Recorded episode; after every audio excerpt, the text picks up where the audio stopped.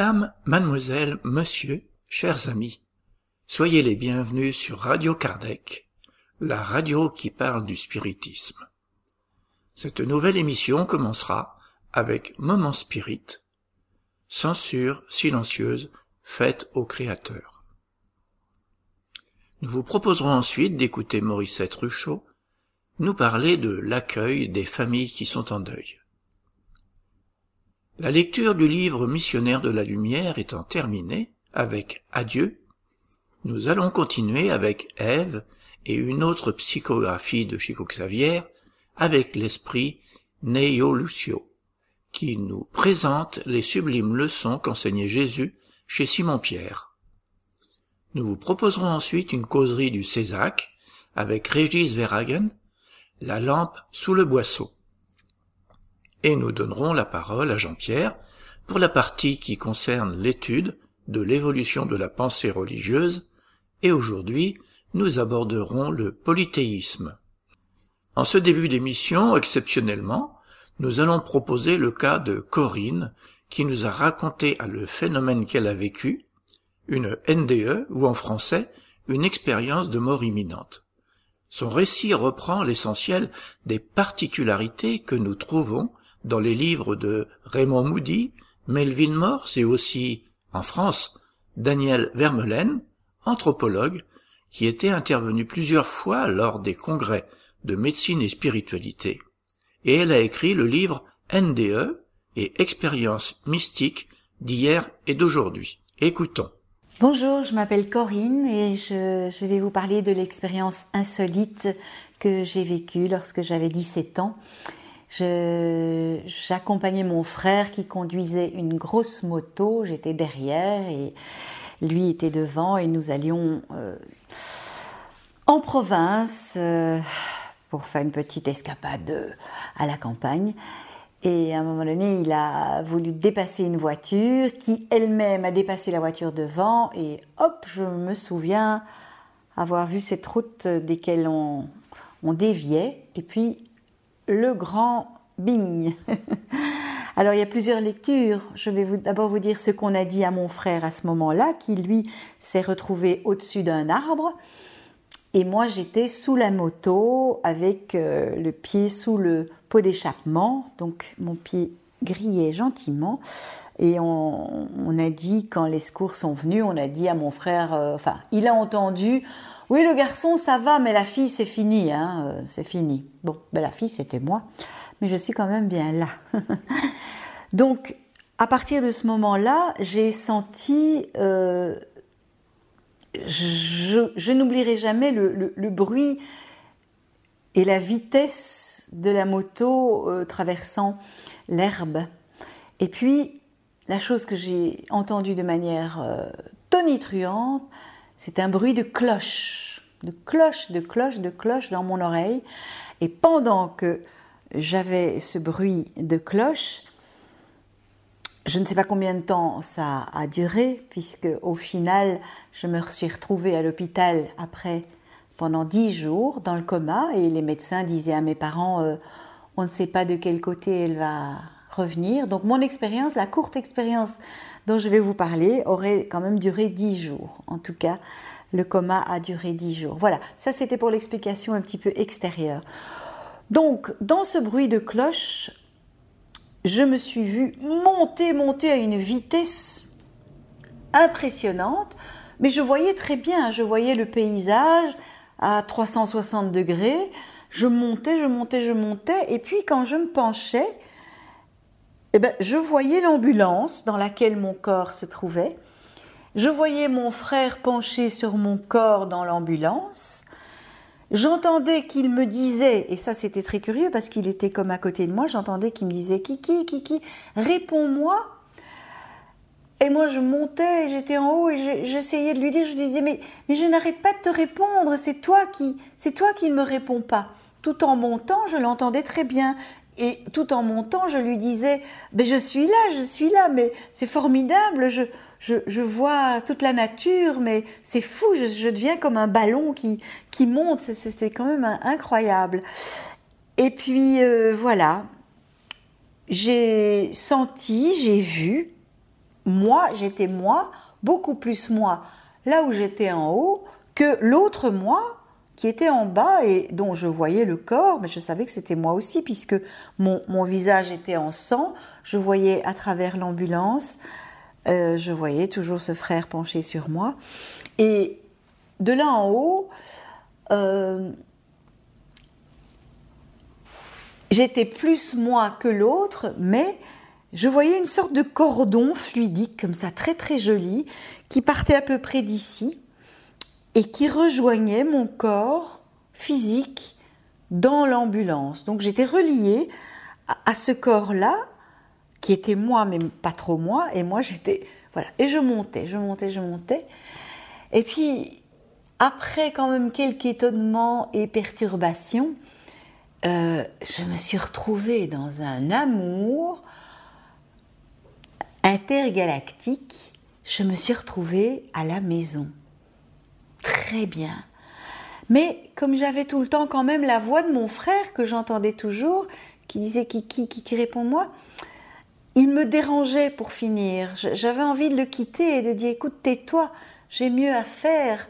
Il y a du bon, il y a du beau ici, c'est c'est magnifique. Et même à un certain moment, j'ai cru percevoir des êtres euh, très doux autour de moi, très compatissants, très accueillants. Et j'avais plus du tout envie de, répondre à mon frère en bas là. C'était un petit peu gênant. Alors, je pense que pendant cette expérience-là, j'ai dû vivre des choses ou des conversations dont je ne me rappelle pas la teneur, mais ce dont je me souviens, c'est l'expérience euh, d'un immense amour, d'être fort, fort, fort aimé. Et ça, c'était quand même quelque chose que je n'avais pas encore connu sur la Terre. Il y a eu une voix qui m'a été suggérée, qui m'a dit euh, quelque chose comme euh, Qu'as-tu fait de la vie que je t'ai donnée? Mais sans jugement, c'était très raconte, tu as eu cette vie, qu'est-ce que tu as fait là jusqu'à présent? Ah bon?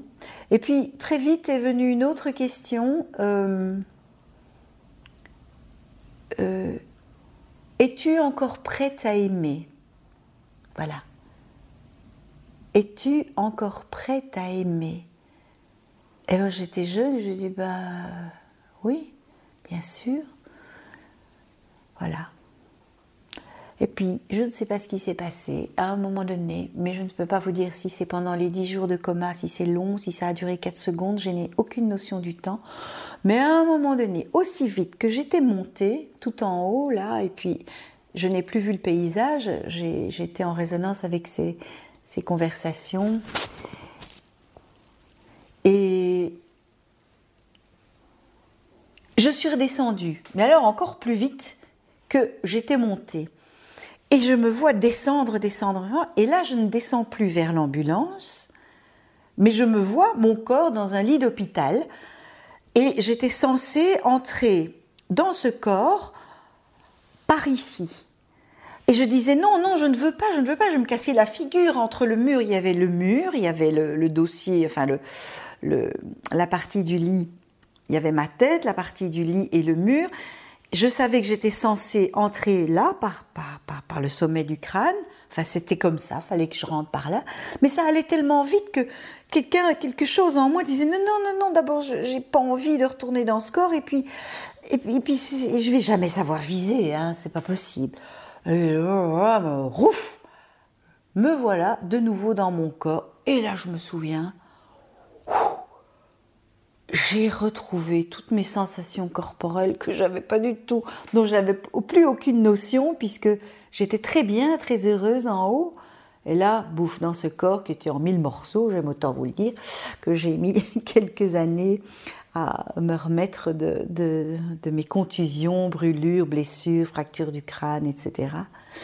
Et donc là, le chemin terrestre douloureux euh, s'est mis en place. Mais j'étais riche d'une expérience d'amour unique. Et d'ailleurs, les mots faibles dont je vous parle sont d'une fadeur honteuse, parce que cette expérience est, magique, merveilleuse. d'une autre dimension. Et d'ailleurs, quand j'ai quitté l'hôpital, ma petite maman m'a offert de jolies petites chaussures blanches compensées, et je vois le marchand qui me vend ses chaussures avec un air sombre, et j'avais envie de lui dire, mais enfin, monsieur, mais, mais riez, souriez, vous ne voyez pas que, que vous avez la chance d'être vivant et vous êtes, et vous êtes en train de faire une, jeune fille heureuse d'avoir ces jolies petites chaussures là, c'est du bonheur quoi. Et vous êtes vivant, allez riez. J'avais vraiment envie de lui dire, mais j'ai pas osé, je l'ai pas dit.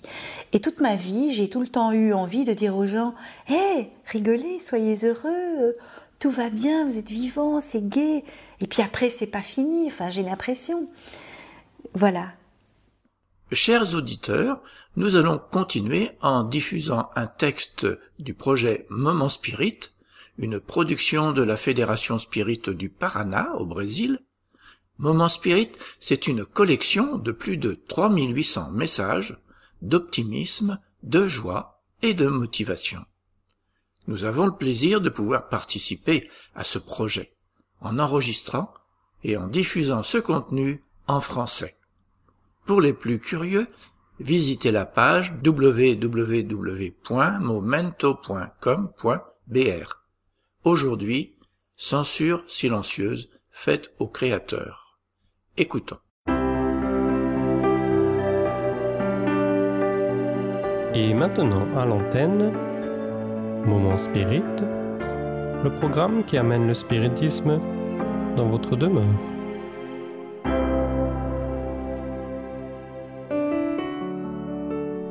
Censure silencieuse faite au Créateur.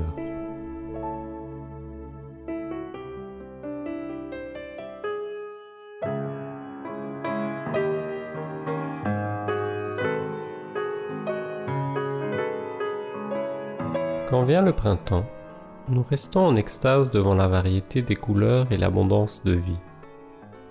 C'est avec une joie extraordinaire que nous saluons la saison des fleurs, des parfums, des bénédictions du soleil, la douceur des jours, le chant des oiseaux.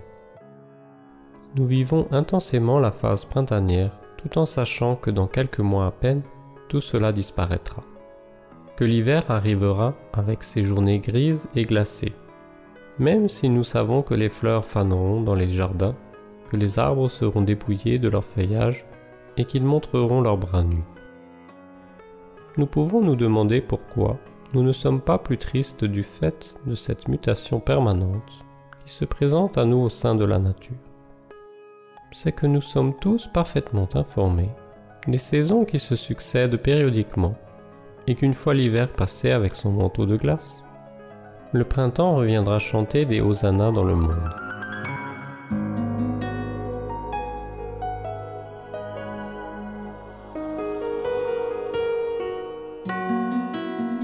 Si cela arrive dans la nature, pourquoi la même chose ne peut-elle pas se produire parmi les êtres humains? Fils d'un Père aimant et bon. Pourquoi insistons-nous encore à croire qu'après la mort physique, il n'existe plus rien? Souvenons-nous de Jésus, nous parlant de l'herbe du champ que Dieu habille de manière magnifique. L'herbe qui aujourd'hui reverdit le champ et qui bientôt sera jetée au feu pour être séchée. Il nous demande en synthèse D'aventure, n'êtes-vous pas plus important, vous les enfants du Père céleste? La science établit que dans ce monde, la moindre particule d'atome ne disparaît pas sans laisser de traces. Rien ne se perd, tout se transforme. Pourquoi en serait-il autrement avec l'âme humaine, créée à l'image et à la similitude de Dieu? Dieu est éternel, l'âme est immortelle. Pourquoi donc l'homme devrait-il étudier tant, s'améliorer, lutter, aimer, grandir sur la terre si c'est pour finir dans la tombe? Ou en simple poignée de cendres jetées au vent? L'homme serait-il uniquement destiné à cette fin qui vient de manière irrémédiable après 50, 70 ou 100 ans sur la terre? Si tout vit, revit, se transforme, ressurgit, pourquoi devrait-il en être autrement avec l'esprit? Cela nous renvoie à la façon dont nous envisageons la mort. Quand un être aimé s'en va, nous pleurons comme si c'était une perte irréparable. certains parmi nous se révoltent. Nous accusons Dieu de beau-père avec tout ce que ce mot comporte d'amertume, d'idées préconçues. Certes, la tristesse de se voir séparé de celui qui réalise avant nous le grand voyage vers l'au-delà est juste. Cependant, nous ne devons pas regretter excessivement nos chers défunts. Comme nous l'enseignent les âmes de lumière, le chagrin prolongé est une censure silencieuse faite au Créateur. Pensons donc à cela. Souvenons-nous de la nuit qui succombe devant l'aube éblouissante de lumière, ou du printemps en fleurs qui explose de couleurs après avoir dormi pendant tout l'hiver, ou encore de la chenille qui ressurgit en papillon ailé. Nous sommes immortels. Nos précieux défunts sont debout. Ils nous voient, ils ne cessent d'avoir par nous les mêmes sentiments. Et ils nous attendent. Prions pour eux. Envoyons-leur nos vibrations d'affection. Étreignons-les avec nos prières. Bientôt, nous serons à nouveau ensemble dans l'au-delà, ou sur cette terre bénie de Dieu.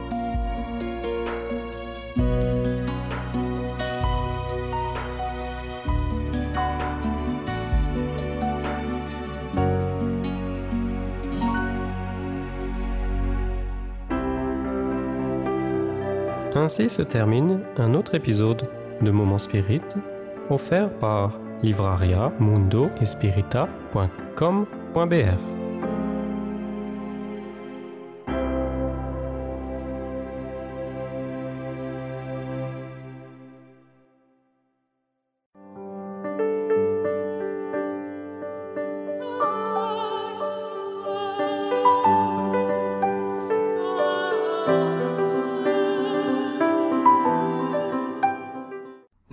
maintenant écouter Mauricette Ruchot nous parler de l'accueil des familles qui sont en deuil. Voilà, ce matin, donc, nous allons commencer avec Mauricette pour euh, l'accueil des familles qui sont en deuil. Donc moi, je vais vous présenter autre chose, mais c'est aussi une façon de semer.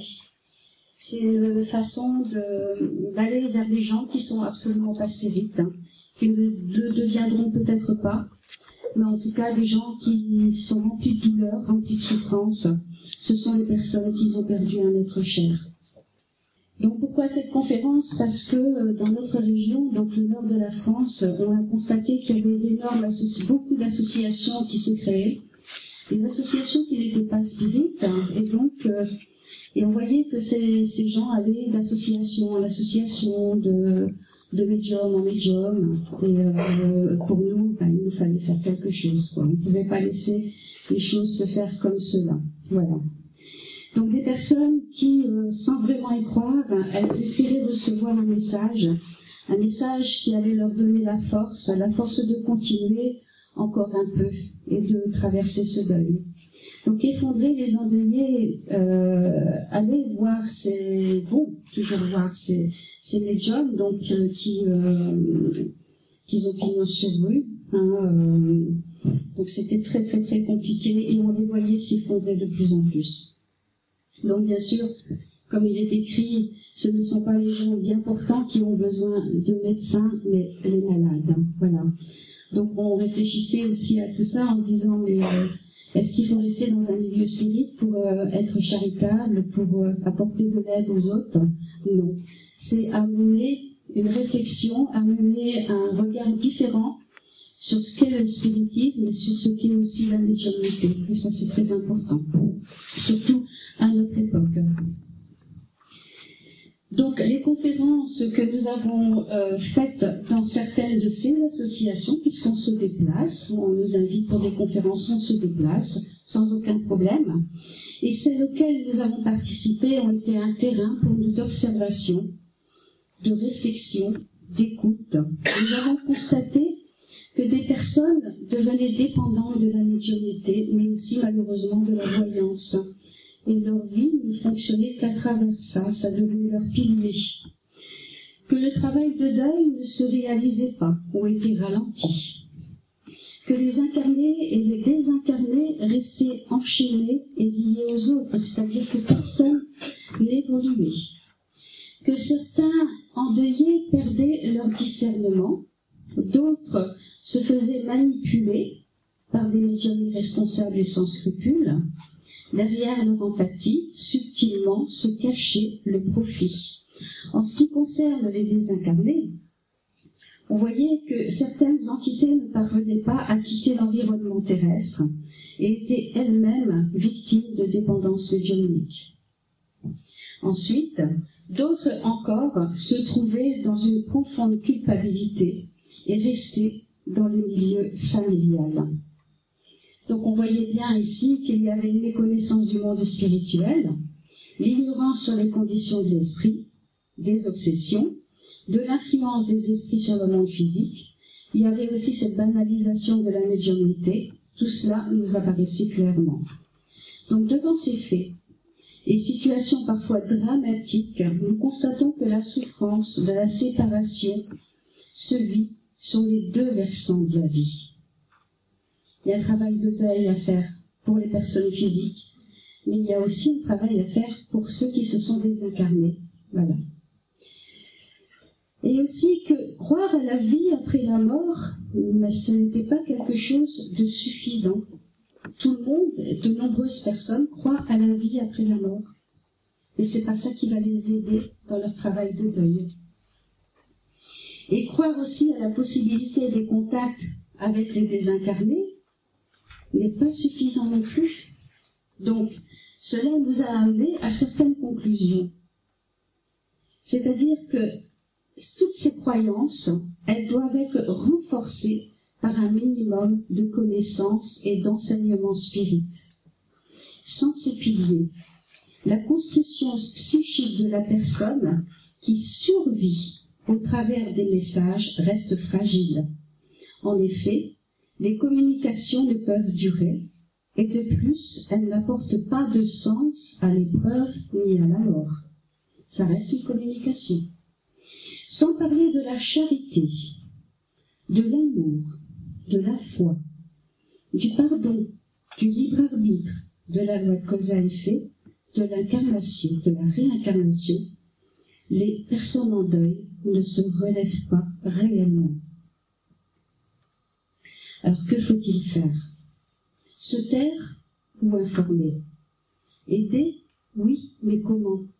En sachant que ces personnes ne franchiront jamais la porte d'un centre spirit. Donc dans l'évangile, dans l'évangile selon le spiritisme, chapitre 13, page 155, nous avons trouvé cette réponse. Il y a plusieurs manières de faire la charité. Pour vous, spirit, dans votre manière d'agir envers ceux qui ne pensent pas comme vous en amenant les moins clairvoyants à croire, et cela sans heurter, sans rompre en visière avec leurs convictions, mais en les amenant tout doucement à nos réunions où ils pourront nous entendre. Voilà du côté de la charité. Oui, mais concrètement, comment par exemple aider la maman de Juliette, une petite fille polyhandicapée, désincarnée à huit ans?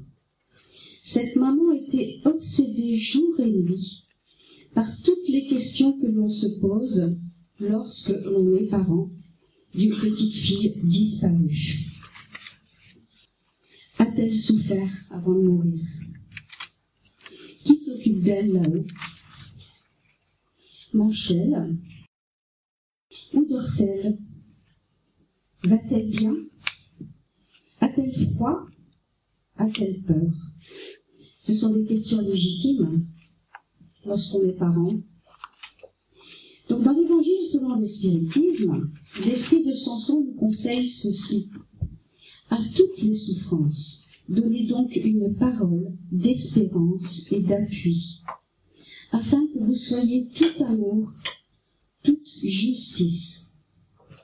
Donc aux questions du quoi, la question du quoi avait une réponse Maintenant, c'est la question du comment faire. Cette réponse a été euh, apportée par le monde spirituel lors de nos réunions. on nous demanda donc de créer un groupe d'aide, d'accueil aux endeuillés, afin de proposer un espace de parole plus intime où chacun peut s'exprimer librement sans que sa colère, sa souffrance et ses larmes soient détournées et exploitées publiquement. D'accompagner les personnes avec bienveillance, à leur rythme, en gardant toujours à l'esprit que celui qui traverse l'épreuve est intégralement habité par cette peine, par sa souffrance. Il n'est pas prêt à entendre les messages qu'on aurait envie de lui transmettre. Donc les choses doivent se faire à son rythme. Il n'est pas capable d'entendre qu'il a choisi cette épreuve, que la loi de cause à effet est intervenue là, qu'il est en train de réparer des erreurs passées. Là, il est habité par sa souffrance, totalement habité par sa souffrance.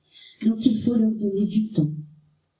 La projection, d'un, euh, mentale d'un avenir plus heureux est impossible pour un endeuillé.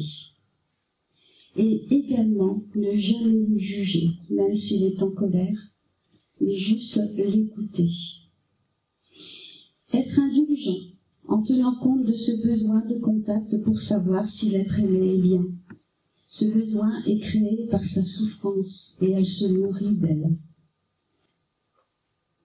À une époque où la médiumnité est exploitée, banalisée et malheureusement détournée, il faut amener un regard différent sur la pratique de cette médiumnité.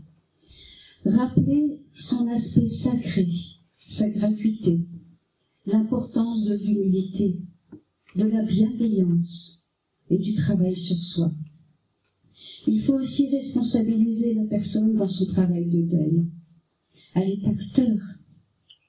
On peut juste l'accompagner, on peut rien faire pour elle, juste l'écouter.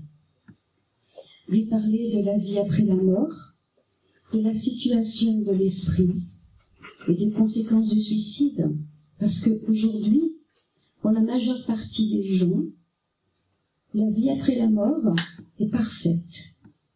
L'esprit ne souffre pas, quoi qu'il ait fait. Il faut ramener comment dire, la réalité un petit peu de ce monde spirituel. Je pense que c'est aussi un travail peut-être que nous avons tous à faire.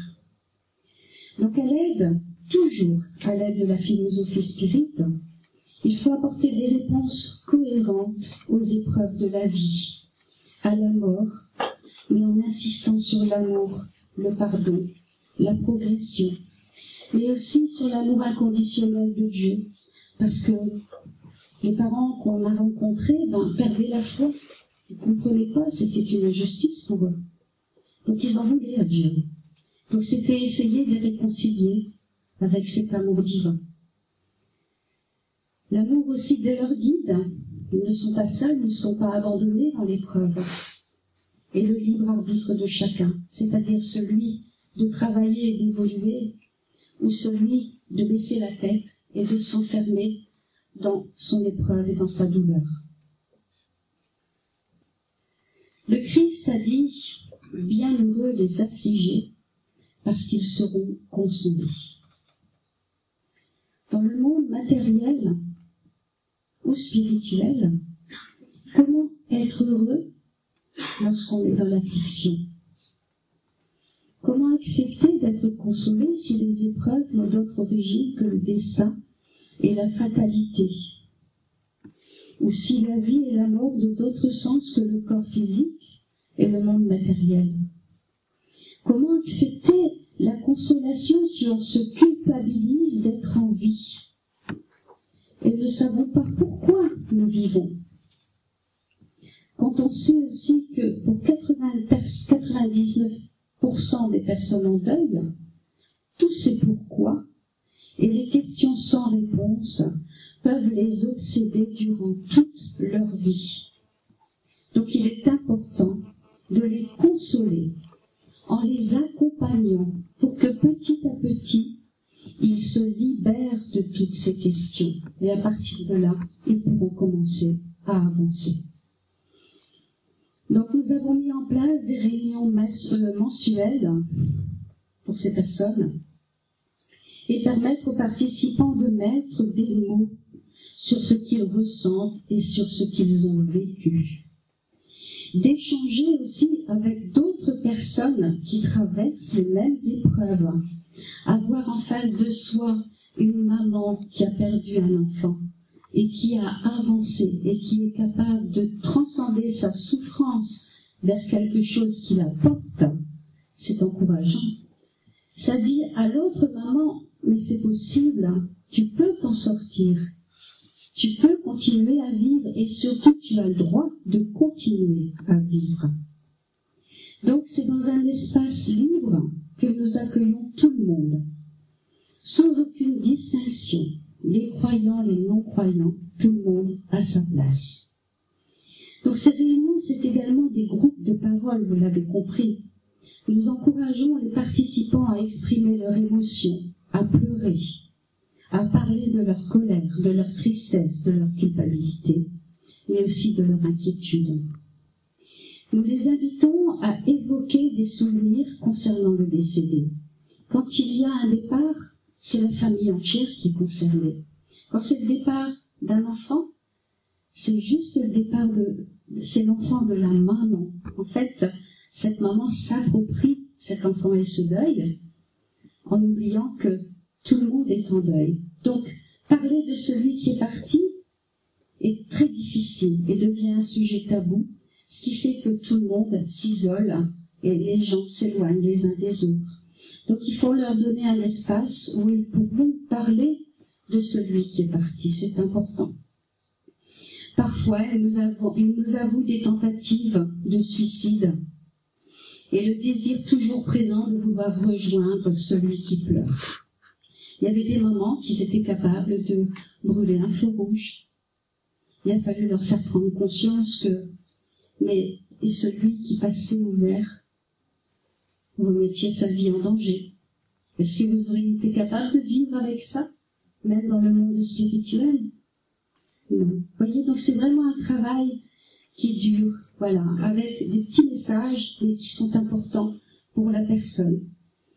Donc il nous pose toutes les questions concernant le monde de l'au-delà, la vie, la mort, les épreuves et la réincarnation. Parce que toutes ces questions, eh ben, c'est le deuil qui va les amener. Nous veillons à ce que chacune de nos paroles, chacune de nos réponses, soit bien sûr éclairée par l'enseignement spirituel. Donc l'objectif de ce groupe est également d'accompagner les personnes en deuil afin qu'elles ne sollicitent plus les désincarnés. Comprenez bien que ce qui nous a amené là, c'est cette prise de conscience de voir que des gens s'effondraient et, et, étaient manipulés par des personnes qui n'avaient pas de, ne mettaient pas de valeur à cette médiumnité. Donc on ne pouvait pas, comme je vous l'ai dit, on ne pouvait pas laisser les choses continuer comme ça. Voilà. Donc comment, comment fallait-il faire? Ben, en, en divulguant, en informant les gens, mais aussi en les rassurant. La majeure partie des personnes que nous avons rencontrées n'auraient jamais poussé la porte d'un centre spirit. Jamais. Simplement parce que 70% d'entre elles ne connaissent pas l'existence de cette philosophie. 20% ont peur de tomber dans une secte et 10% ne savent pas qu'il existe des centres près de chez eux. Malheureusement, la philosophie spirit est toujours associée à la médiumnité et aux tables tournantes, mais pas à cette morale qu'elle enseigne, à cette force qu'elle transmet. Parce que c'est ça en fait la philosophie spirit. C'est cette force qu'elle nous transmet pour être capable de franchir les épreuves petit à petit. Donc aussi avec beaucoup d'empathie, avec authenticité, avec cohérence, beaucoup de tolérance et d'écoute. Il faut être vrai. Il faut leur expliquer qu'un défunt peut souffrir et avoir de la peine. Ils sont pas seuls à souffrir et à pleurer car les sentiments ne s'éteignent pas avec le corps physique. Il faut diffuser la philosophie spirite en parlant de l'existence terrestre, mais aussi de l'existence de l'esprit, sans brusquer, sans violence, sans amener la culpabilité. C'est aussi, ce groupe, c'est aussi de briser l'isolement et la solitude du deuil. C'est aussi travailler sur les colères, les regrets et la responsabilité. Il y a Elisabeth Kubler-Ross qui a fait un magnifique travail dans ce domaine. Elle avait ouvert des centres où elle accueillait donc les, les, premières, personnes atteintes de VIH, donc qui étaient parfois très jeunes.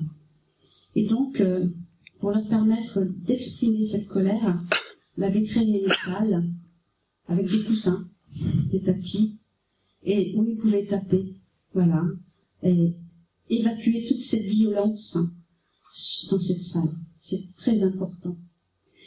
Donc c'est aussi apporter notre aide aux esprits souffrants. Parce que ceux qui viennent, ben, ils sont aussi en souffrance. Les désincarnés qui viennent sont aussi en souffrance. Toujours, euh, mais bien sûr toujours comme cela a été conseillé par les esprits supérieurs, sans heurter, sans rompre visière avec leurs convictions. Nous ne sommes pas là pour les endoctriner. Nous nous sommes heureux quand nous ne les voyons plus, c'est-à-dire que le travail a été fait. En ce qui concerne les personnes accueillies, donc l'accueil est limité à huit personnes touchées par la mort d'un proche. Ensuite, le décès ne doit pas remonter à plus de cinq ans. Et bien sûr, les participants doivent téléphoner avant de se présenter au groupe aucun détail n'est demandé sur la personne, c'est-à-dire on ne sait pas qui vient, cette personne réserve pour euh, enfin, prendre place pour de, seul ou accompagné d'une autre. Donc quels moyens physiques nous avons ben, L'équipe est constituée de six personnes, dont deux médiums. À chaque réunion, deux personnes supervisent le groupe. Tout le monde travaille en binôme pour éviter en fait que tout le monde, ce soit toujours la même personne qui prenne la parole. Donc comment se déroule une réunion? Dans un premier temps, nous accueillons les personnes. Nous avons créé des fiches. Elles sont remplies au nom du décédé. Un café est proposé. La salle est installée. Euh, les chaises sont en cercle. Nous présentons l'association l'association Spirit. Ensuite, nous expliquons ce qui nous a amené à faire ce travail et ce qu'est la médiumnité spirit, c'est-à-dire la gratuité, la responsabilité, le désintéressement. Avant l'arrivée de tous les endeuillés, les médiums quittent la salle pour s'isoler et travailler dans une petite salle qui est à proximité, et ils évoqueront les désincarnés une élévation de pensée est faite avec les personnes accueillies, donc dans la grande salle. Et là commencent les échanges et les réponses aux questions. Donc lors de ces échanges, nous insistons, enfin les personnes insistent beaucoup sur la nécessité du travail de deuil et les étapes, parce que les gens ont l'impression de ne pas avancer, ou se trouvent trop dans la colère, ou arrivent dans la, dans la dépression. Mais tout ça, fait partie. Ces, ces, points-là font partie donc du travail de deuil. Nous expliquons que la mort ne libère pas des dépendances affectives et émotionnelles, que l'esprit doit évoluer et ne peut pas toujours répondre à un appel, il n'est pas toujours disponible, il doit continuer son chemin. Il peut y avoir, il peut avoir besoin de repos, de convalescence, et que trop le solliciter ben, peut être douloureux pour lui les gens n'ont pas conscience de ça. Pour, pour eux, pour la plupart des personnes à l'extérieur, communiquer avec un défunt, c'est quelque chose de normal. Il sait, il sait tout. Ça aussi, c'est quelque chose qu'on rencontre souvent. Les gens sont capables de, vouloir poser des, questions, mais euh, ils pensent que le, défunt connaît toutes les situations, il est capable de répondre à toutes les, questions posées. Donc il faut ramener un petit peu de raison dans tout ça. Nous parlons aussi de la responsabilité du médium et de la famille, et des méfaits d'une médiumnité payante et de ses astuces.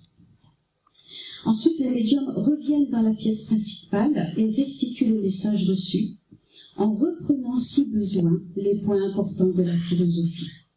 La nécessité du pardon, mais aussi le suicide. Il y a des moments qui restent longtemps en colère parce qu'un enfant a choisi de mettre fin à ses jours. Ça ne ramène pas, ça ne change pas la situation, mais il faut transformer cette situation. Donc si des esprits souffrants se sont présentés, nous leur apportons notre aide et en parlons à la famille. Donc du pardon, de la culpabilité, de la, colère et de l'inquiétude.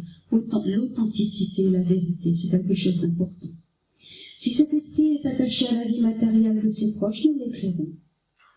La réunion se termine par une élévation de pensée avec les familles et dépasse pour ceux qui le souhaitent. En ce qui concerne la réunion euh, médiumnique, nous sentons vraiment qu'il y a une organisation et une préparation de cette réunion par l'équipe spirituelle. Et ça, parfois 24 heures avant l'arrivée des personnes physiques. En ce qui concerne, bien sûr, cette réunion, comme pour toutes les réunions médiumniques, il y a un protocole de réunion il y a un encadrement qui est, là, un encadrement donc euh, de l'équipe spirituelle, un temps d'élévation de pensée, de prière, une demande de protection des guides. Et bien sûr, nous faisons la prière de remerciement et prions aussi pour les esprits souffrants.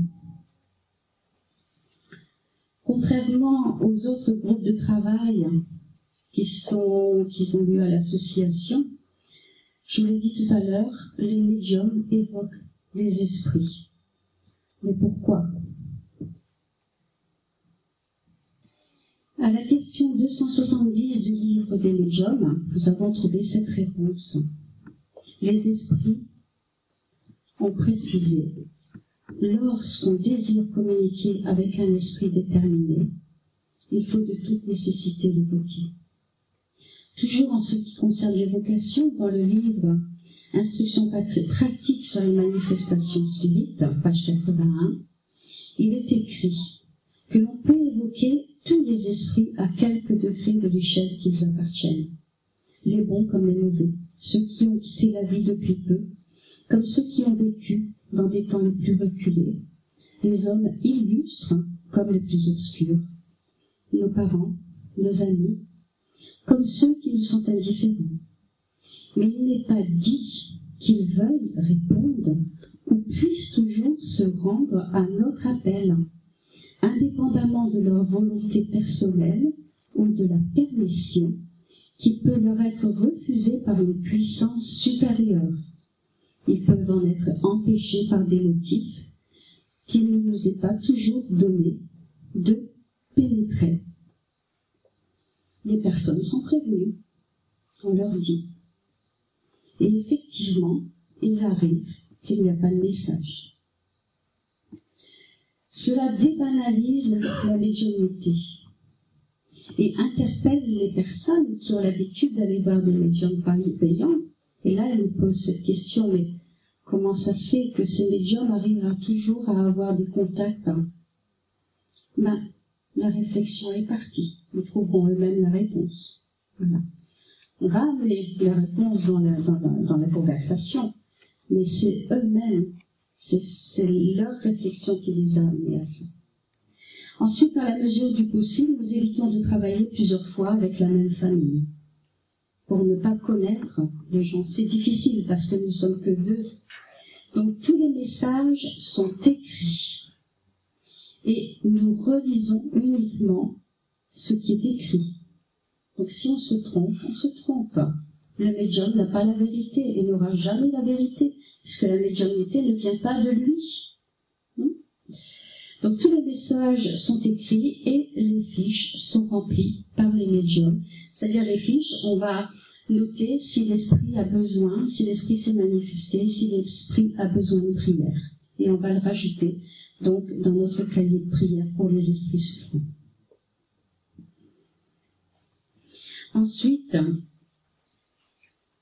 au niveau du contenu des messages, Comme je vous l'ai dit, les messages ne sont pas systématiques. Parfois, c'est un esprit instructeur qui se manifeste. Il explique à la famille pourquoi le désincarné ne peut pas se présenter. Le message est vraiment plein de compassion et d'amour. D'autres fois, il y a des interdictions pour le bien-être de l'esprit aussi. En avril dernier, à notre dernière réunion, aucun esprit familier ne s'est présenté. Les parents présents ce jour-là n'ont pas pu avoir de message de leur fils de 11 ans. Le guide a expliqué que l'état émotionnel des parents pouvait faire souffrir cet enfant et qu'une rencontre sera faite différemment. Par contre, le médium, donc là on était plus dans l'animisme, a pu observer l'enfant dans le monde spirituel sans avoir de contact avec lui. Il a décrit aux parents ce que l'enfant faisait. Il jouait au foot avec d'autres enfants. C'était son sport préféré. Il était très dynamique, courait, sautait partout, riait. C'était un enfant hyperactif. On a décrit aussi avec qui il était, avec d'autres enfants, où il était, sur un terrain. Et tout ce que le médium décrivait, c'était a été identifié par les parents.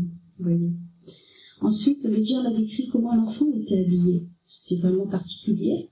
Il était habillé avec une tenue de foot de couleur violette et avec un peu de jaune.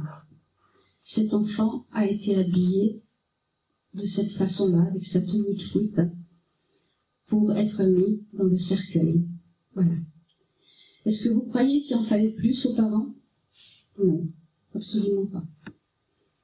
Sont repartis des larmes euh, vraiment euh, dans les yeux. Mais le fait d'entendre ces petites choses-là qui identifiaient, identifiaient vraiment leur enfant était suffisant.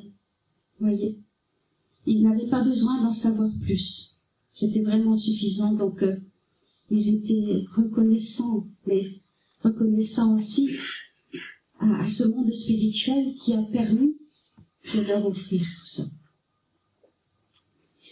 Donc ils ont été rassurés et ils nous ont avoué effectivement qu'ils ne savaient pas comment est-ce qu'ils allaient arriver à l'association tellement ils étaient effondrés.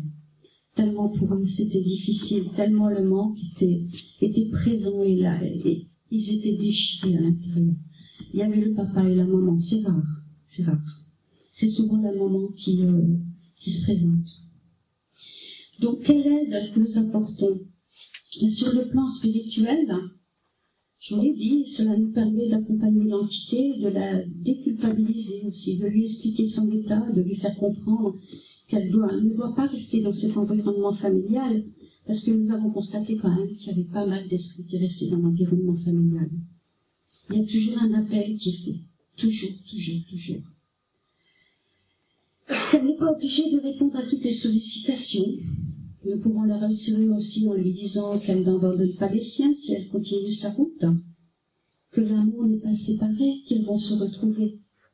Nous constatons une réelle progression de l'esprit pour euh, de l'esprit et un travail qui est fait. Et on a pu suivre toute une famille pendant deux ans, je crois, hein, pendant deux ans. On a vu arriver la sœur, puis on a vu arriver le père, puis on voyait arriver du sud bah, l'autre famille, c'était un jeune qui avait mis fin à ses jours, c'était par pendaison.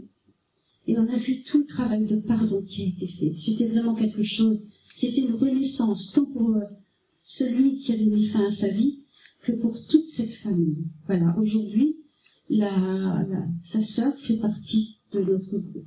Voilà, elle a senti qu'elle devait aussi transmettre ces informations, c'était important. Ça les avait sauvés, c'est ce qu'ils nous ont dit. Donc sur le plan physique, hier euh, c'était le thème c'était le thème c'était euh, c'était semer. Et effectivement ben c'est semer du mieux qu'on peut. Donc euh, comme d'habitude je suis toujours très longue. Et je vais simplement vous dire que les messages en fait on ne les connaît pas nous ces gens. Ni les incarnés les désincarnés mais dans les messages nous avons les prénoms, les surnoms, les circonstances de la mort, la profession, des événements de son existence, des marques de naissance. Voilà. Euh, on nous donne tous ces détails-là. Des cicatrices sur le corps, des tatouages, des comportements, des dépendances, des déceptions. Vraiment, l'esprit est identifié dans les détails par les familles. Mais ce sont, par exemple, comment dire, une tache de naissance sur le ventre, vous voyez. Donc, euh, j'ai envie de dire que euh, on est sûr de la communication. Voilà. Et ce qui se passe aussi, ben, c'est toute cette manifestation d'amour et aussi ces demandes de pardon. On accepte toutes les questions. Les guides spirituels font tout. Et il n'y a jamais eu une question, une réponse à une question matérielle qui a été donnée. Jamais. Donc, euh, en ce qui concerne la gestion, donc on donne euh, ces, ces petites fiches voilà, qu'on a, qu'on a préparé. Et aussi des informations. Donc ça, c'est les fiches pour les médiums et aussi les informations.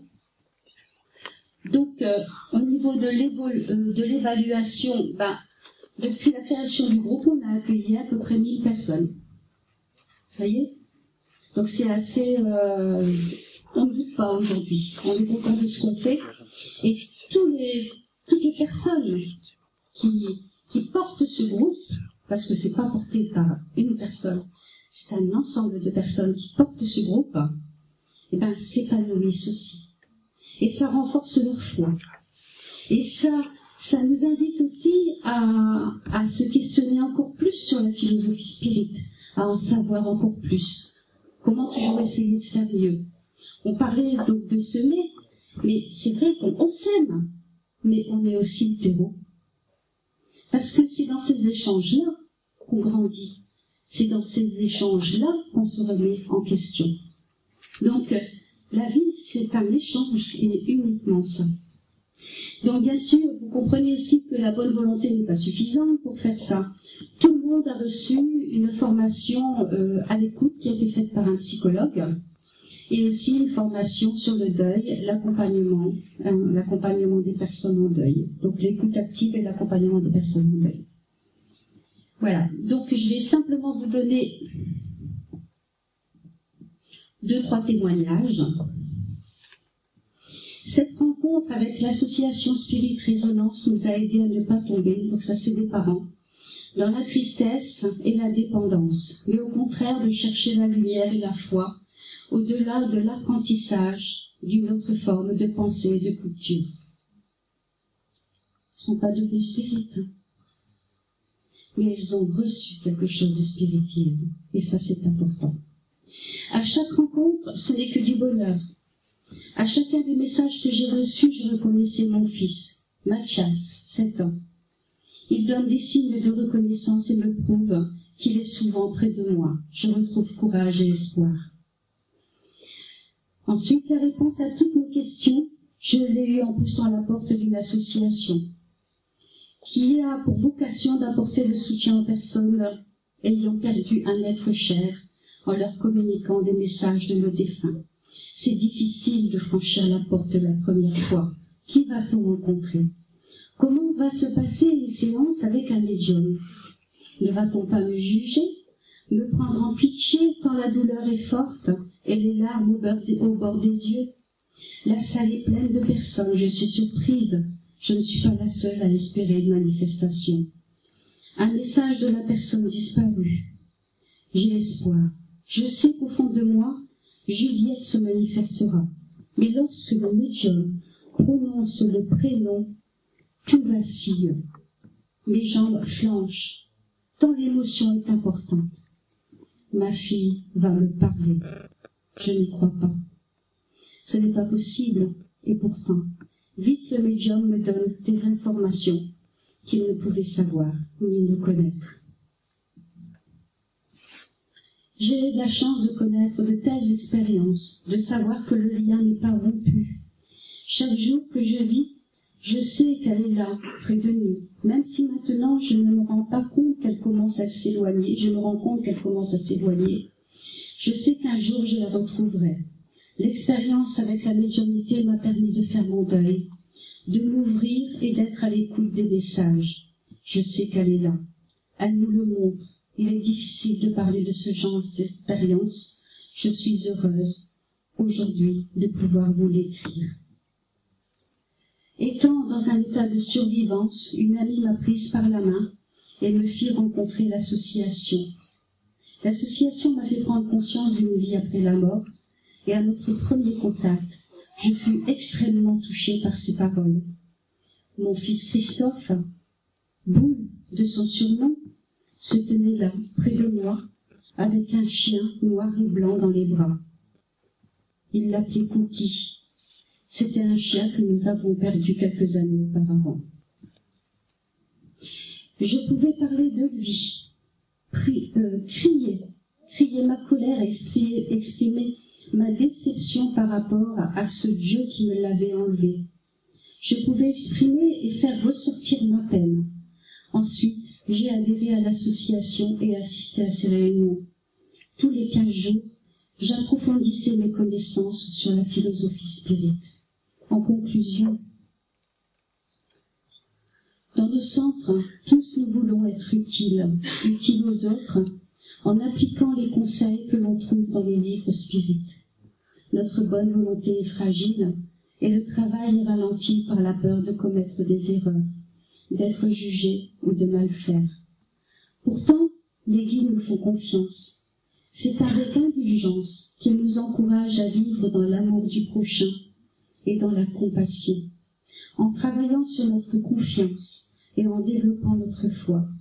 Nous pourrons aider et travailler, comme le Christ l'a conseillé, non pas en maître, mais en serviteur.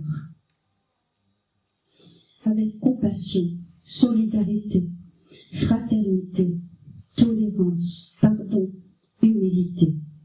Aimez-vous les uns les autres comme je vous ai aimé. Merci de votre attention. La revue Spirit existe depuis 1858. Elle est aujourd'hui un organe du Conseil Spirit international. Sa réalisation est prise en charge par le mouvement Spirit francophone. Elle est éditée au format papier en couleur et haute qualité d'une part, et au format numérique d'autre part. Vous y trouverez l'illustration des principes de base du spiritisme, des dossiers qui approfondissent un thème à chaque numéro et des articles plus légers. Cette revue est un outil privilégié d'étude du spiritisme. Elle peut être prise comme support de discussion dans un centre spirit. Dans un langage clair, moderne et concret, nous essayons d'aborder les enjeux de notre société moderne et complexe tout en restant dans le prolongement de la ligne sûre tracée par Alan Kardec. La lecture du livre Missionnaire de la Lumière étant terminée avec Adieu, nous continuerons avec Ève et Jésus chez vous. Cette psychographie de Chico Xavier avec l'esprit Neo Lucio, qui nous présente les sublimes leçons qu'enseignait Jésus chez Simon Pierre, et nous écouterons la présentation et le culte chrétien à la maison. Jésus chez vous psychographié par Francisco Candido Xavier, plus connu sous le nom de Chico Xavier, est sans l'ombre d'un doute un des représentants les plus connus de la culture brésilienne du XXe siècle. Animé d'une personnalité bienveillante, il se dédia toujours à l'aide des personnes dans le besoin. Son travail accompli au nom de son prochain lui permet d'être candidat au prix Nobel de la paix en 1981 suite au soutien de dix millions de personnes. Né dans un humble foyer en 1910, il commença à voir et à entendre les esprits dès l'âge de cinq ans. Il établit avec eux une relation qui donna naissance à la publication de plus de 412 ouvrages, tous écrits par les esprits à travers sa médiumnité. Avec une qualité littéraire extraordinaire, les ouvrages de Chico Xavier sont un authentique succès éditorial qui atteint plus de 25 millions d'exemplaires, rien qu'en langue portugaise. Jésus chez vous, psychographié par Francisco Candido Xavier, par l'esprit Neio, Lucio. Pour les studieux en général, le Christ est celui dans l'histoire qui a modifié le cours des événements politiques du monde. Pour la plupart des théologiens, il est juste un sujet d'étude cité dans les Écritures sacrées ayant changé le cours des interprétations de la foi. Pour les philosophes, il est l'objet de polémiques interminables, et pour la multitude des croyants ordinaires, il est le bienfaiteur providentiel dans les crises difficiles de la vie courante. Toutefois, quand l'homme prend conscience de la grandeur de la bonne nouvelle, il comprend que le maître n'est pas seulement le réformateur de la civilisation, le législateur de la croyance, la tête de fil d'une philosophie ou un pourvoyeur de facilité. Il est par-dessus tout le rénovateur de la vie de chacun d'entre nous. Lorsqu'il comprend la sublimité de cet enseignement, l'homme aime se rendre au temple, pour orienter ses pas. Mais il ne se contente pas des réunions coutumières pour manifester son adoration. Il ramène son ami céleste dans son sanctuaire familial. Jésus contrôle alors les passions, corrige les comportements et inspire les mots pour que le comportement de son apprenti soit le reflet de ses enseignements éternels. C'est ainsi que le Seigneur espère étendre le royaume divin de la paix et de l'amour sur la terre. Quand l'Évangile pénètre dans une maison, le cœur ouvre plus facilement sa porte au Maître divin. Lucio connaît cette vérité profonde et dédie aux nouveaux disciples quelques leçons que le Seigneur a destinées au cercle plus intime de ses apôtres et disciples de la première heure. Presque vingt siècles se sont écoulés depuis les prémices de la bonne nouvelle, et aujourd'hui la maison de Simon, c'est le monde entier. Jésus parle encore aux compagnons sous toutes les latitudes. Que sa voix ferme et douce puisse graver dans le livre de notre âme la leçon rénovatrice qui nous fait tant défaut et nous convertisse en des semeurs actives de son amour infini c'est le plus grand bonheur auquel nous pouvons aspirer. Emmanuel, Pedro Leopoldo, le 3 octobre 1949. Jésus chez vous. Chapitre 1 Le culte chrétien à la maison. Le ciel était empli d'étoiles dans la nuit argentée par le clair de lune. Le Seigneur, installé provisoirement chez Pierre, prit les saintes écritures et voulant changer le cours de la conversation qui devenait stérile et peu enrichissante, parla avec bonté. Simon, que fait le pêcheur quand il se rend au marché avec les fruits de chaque jour? L'apôtre réfléchit quelques instants et répondit avec hésitation. Maître, nous choisissons naturellement les meilleurs poissons. Personne n'achète des restes de la pêche. Jésus sourit et demanda de nouveau. Et le potier, que fait-il pour exécuter le travail qu'il se propose de faire? Seigneur, il doit sûrement modeler la terre en la façonnant pour lui donner la forme souhaitée, répondit le pêcheur intrigué. L'ami céleste posant sur lui un regard compatissant et fulgurant, insista. Et comment procède le charpentier pour exécuter son travail? L'interlocuteur, simplement, rétorqua sans vaciller. Pour travailler le bois, il utilisera la doloire et la scie, le marteau et ciseaux. Sinon, il ne pourra pas tailler la pièce brute. Jésus se tut quelques instants et ajouta C'est ainsi que doit être la maison vis-à-vis du monde. Le berceau domestique est la première école et le premier temple de l'âme. La demeure de l'homme forgera les caractères pour la vie en commun. Si le négociant sélectionne sa marchandise, si le menuisier ne parvient pas à construire un bateau sans façonner le bois comme il le souhaite Comment espérer qu'une communauté soit sûre et tranquille si le foyer ne s'améliore pas? La paix dans le monde commence sous le toit que nous choisissons. Si nous ne prenons pas à vivre en paix entre quatre murs, comment espérer l'harmonie entre les nations? Si nous ne nous habituons pas à aimer le frère le plus proche, celui qui est associé à notre lutte quotidienne Comment allons-nous respecter le Père éternel qui nous semble si distant? Jésus balaya du regard la modeste salle, fit un petit intervalle et poursuivit. Pierre, allumons ici une clarté nouvelle autour de ceux qui nous demandent une assistance fraternelle. La table de ta maison est la demeure de ton pain. C'est là que tu reçois du Seigneur l'aliment de chaque jour. Pourquoi ne pas installer autour d'elle la semence du bonheur et de la paix dans les conversations et dans les pensées Le Père, qui par le sol nous donne le blé destiné à la grange, par le ciel nous envoie la lumière. Tout comme la clarté naît des rayons qui la composent, l'abondance commence par la semence. C'est pour cela que l'Évangile n'a pas commencé parmi une multitude, mais dans la demeure simple des pasteurs et des animaux. Simon Pierre regarda le maître les yeux humides et lucides, et comme s'il n'arrivait pas à trouver les mots qu'il fallait pour s'expliquer, il murmura timidement. Maître, qu'il en soit comme tu le souhaites.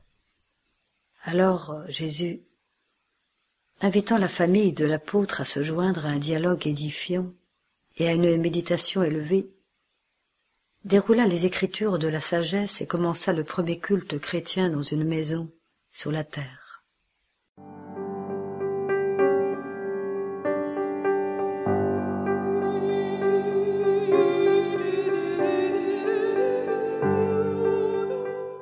Nous vous proposons maintenant une causerie du Césac avec Régis Verhagen. La lampe sous le boisseau. Et donc on commence cette causerie par une histoire. Il était une fois un homme. Un homme qui vivait dans une contrée bien lointaine, il y a fort longtemps. Cet homme était l'équivalent d'un infirmier à notre époque. Un jour, alors qu'on est en pleine guerre, qu'il a énormément de personnes à soigner avec des moyens assez limités, il fait une découverte. En fait, il devait soigner plein de gens, donc vous imaginez ce qui peut se passer euh, dans ces situations. Il y a énormément de blessés, euh, pas toujours les moyens nécessaires pour s'en occuper. Et à ce pauvre infirmier qui se rend compte qu'il y a plein de blessés, qu'il n'a plus rien comme médicament, et que les gens lui demandent des soins, notamment des personnes brûlées. Il demande des soins. Et lui, il n'a plus rien. Il n'a plus rien à leur donner, mais il leur dit si je leur donne rien, ça va pas aller. Euh, ils vont continuer à crier, à râler, à tout perturber. Il prend un peu tout ce qu'il a autour de lui, du beurre, il trouve des trucs dans les armoires, il mélange tout ça, il fait une espèce de pâte, avec vraiment des objets du quotidien, quoi, un peu des trucs de cuisine. Et il dit voilà, ça c'est un remède pour les brûlures, et il le passe sur la peau des gens, euh, et il se calme, il dit ah, ouf, ils se sont calmés, il sait que ça sert à rien, mais au moins, voilà, euh, ils ont l'air d'aller mieux. Sauf que deux, trois jours plus tard, alors qu'il enlève les pansements, il se rend compte que les brûlures sont guéries. Qu'en fait, son petit mélange qu'il a fait au hasard contient probablement des substances qui sont extrêmement efficaces pour guérir les brûlures. Bref, il fait quelques tests, il essaye de refaire les mêmes ingrédients, il se rend compte que ça marche, il a vraiment trouvé un super remède pour soigner les brûlures très heureux de pouvoir soigner les gens il se dit bah, il, faut, il faut diffuser ça. Il va voir les grands médecins de, sa région et la réponse n'est pas trop ce qu'il attendait. Ces médecins déjà s'insurgent. Qui est-il ce petit infirmier pour venir leur donner des, leçons sur comment soigner les gens? En plus, les autres, quand ils voient la recette, ils rigolent. Hein. ils disent c'est n'importe quoi ton truc, euh, laisse-nous tranquille, on a du travail sérieux à faire. Au point même que certains le menacent de le renvoyer de son poste ou de lui faire un procès pour exercice illégal de la médecine. Enfin bref, vous imaginez l'histoire. L'infirmier prend très vite peur, il a une famille, il a des enfants, euh, et il décide de laisser la recette dans un coin, dans une armoire. Cette recette n'a jamais été retrouvée et encore aujourd'hui, on a beaucoup de mal à soigner les brûlés. Cette histoire, je, l'ai inventée ce matin, c'est pas une vraie histoire, mais la causerie d'aujourd'hui parle d'une lampe, d'une lumière et d'un boisseau.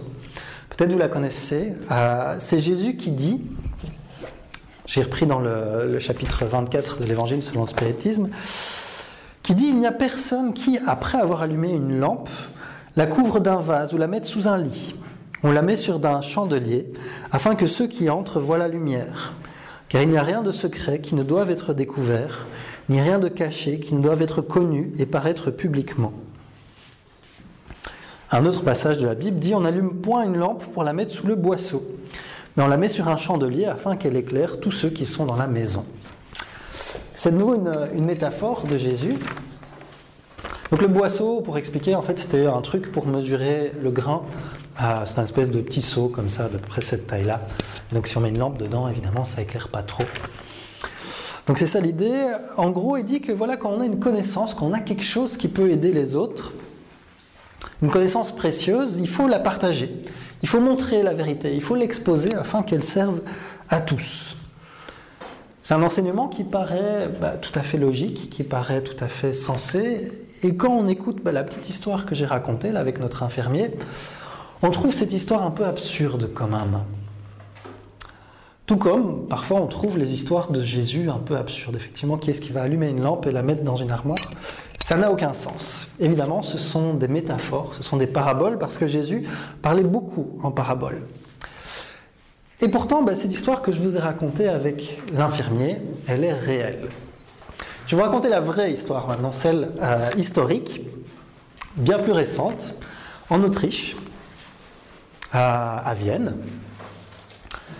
un médecin qui s'appelle Semmelweis, Semmelweis, ben bref, mon accent autrichien n'est pas terrible, euh, a constaté une chose. Il était responsable du service d'obstétrique de Vienne et il a constaté un truc.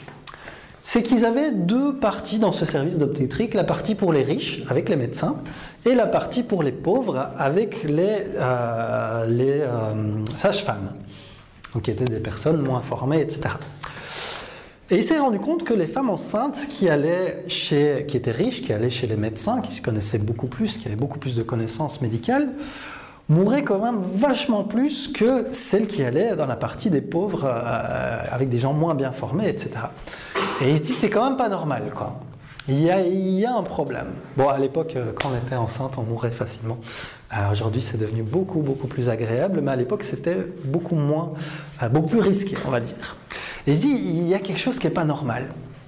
Et donc, il cherche un peu la cause, il va tester plusieurs trucs, jusqu'au jour où il se dit, bah tiens, euh, les médecins, ils ne se lavent pas les mains. Les aides-soignantes, elles se lavent les mains. À ça, à l'époque, on ne connaissait pas les bactéries. Ah, on n'a pas découvert les microbes et les choses comme ça. On n'a pas de microscope et tout ça. C'est arrivé plus tard. Et donc il se dit, bah, on va essayer. Il dit au médecin du service obstétrique, à partir de maintenant, vous lavez les mains. Il râle, parce que à l'époque, pour être un bon médecin, notamment un bon médecin, ça se voyait à son tablier maculé de sang. Puisque c'était un bon médecin, il travaillait beaucoup, et comme il était médecin, bah, et donc son tablier était dégueulasse, plein de sang, ses outils étaient dégueulasses, ses mains étaient aussi toutes dégueulasses. Et plus c'était dégueulasse, plus c'était un bon médecin parce qu'il avait beaucoup de travail. Et du coup, les médecins, donc, ils ont commencé par se laver les mains. On s'est rendu compte que ça diminue la mortalité. Et dit bon, ben, on continue, on lave tout. Vous lavez vos tabliers, vous lavez vos outils, etc. Et là, le taux de mortalité, il chute énormément. Et donc c'est évidemment une très très très bonne nouvelle, hein, puisque Samuel White, il a prouvé que euh, notamment on transmettait la fièvre qui tuait ces dames euh, avec des, petits éléments, etc. Sauf que, non, avec le simple fait de se laver les mains et de nous laver les outils. Sauf que les médecins, ils n'étaient pas contents. Ils étaient vraiment pas contents. Parce qu'avec une blouse toute blanche, bah, à l'époque, ça veut dire que c'est un médecin nul, quoi. Et donc, euh, ils étaient absolument pas contents. Ils ont fait en sorte que M. White soit viré du service d'obstétrique, donc il fait virer de la clinique euh, où il travaillait. Euh, et ils ont recommencé à remettre leur blouse dégueulasse et les dames ont recommencé à mourir. C'est une merveilleuse histoire qui est réelle. hein. Et donc, euh, Samuel lui, il a refusé un peu d'aller plus loin dans ses recherches, parce que c'est pas tout innocent non plus. Il a refusé de les publier au départ. Il s'est dit, ok, les gens meurent plus, ben voilà, moi j'ai fait mon travail, tout va bien. Alors que ça pouvait servir à l'humanité entière. Il n'avait pas spécialement compris que, euh, que c'était à cause des microbes et que justement il fallait développer toutes ces connaissances sur la médecine. hein. À l'époque, on croyait encore que c'était à cause des, euh, pour ceux qui connaissent un peu le sujet, que c'était à cause des humeurs qu'on était malade, donc euh, des, des trucs dans le sang, on va dire, pour faire plus simple. Je vais faire la causerie, d'accord. Euh, et du coup, ben, Samuel Weiss, après on l'a, essayé de le motiver à publier ses recherches, il les a publiées, mais il l'a un peu fait avec des pieds de plomb, du coup il y avait plein d'erreurs, du coup il a été un peu ridiculisé. Et finalement, il est mort, après, dans un état profond de dépression, il est mort de la propre fièvre qu'il aurait pu aider à combattre. Euh, parce qu'il a été malade et qu'il s'est fait infecter par un truc, et donc il est mort de la même chose qu'il allait euh, combattre. Donc c'est une, vraie, une vraie histoire. Ce qui est arrivé à notre infirmier du début est arrivé à- vraiment à, à une personne qui a découvert un truc qui pouvait vraiment changer euh, la face de la médecine. Bon, après, il y en a un autre qui a fait son travail, puisque Pasteur est arrivé et a développé ça euh, beaucoup mieux.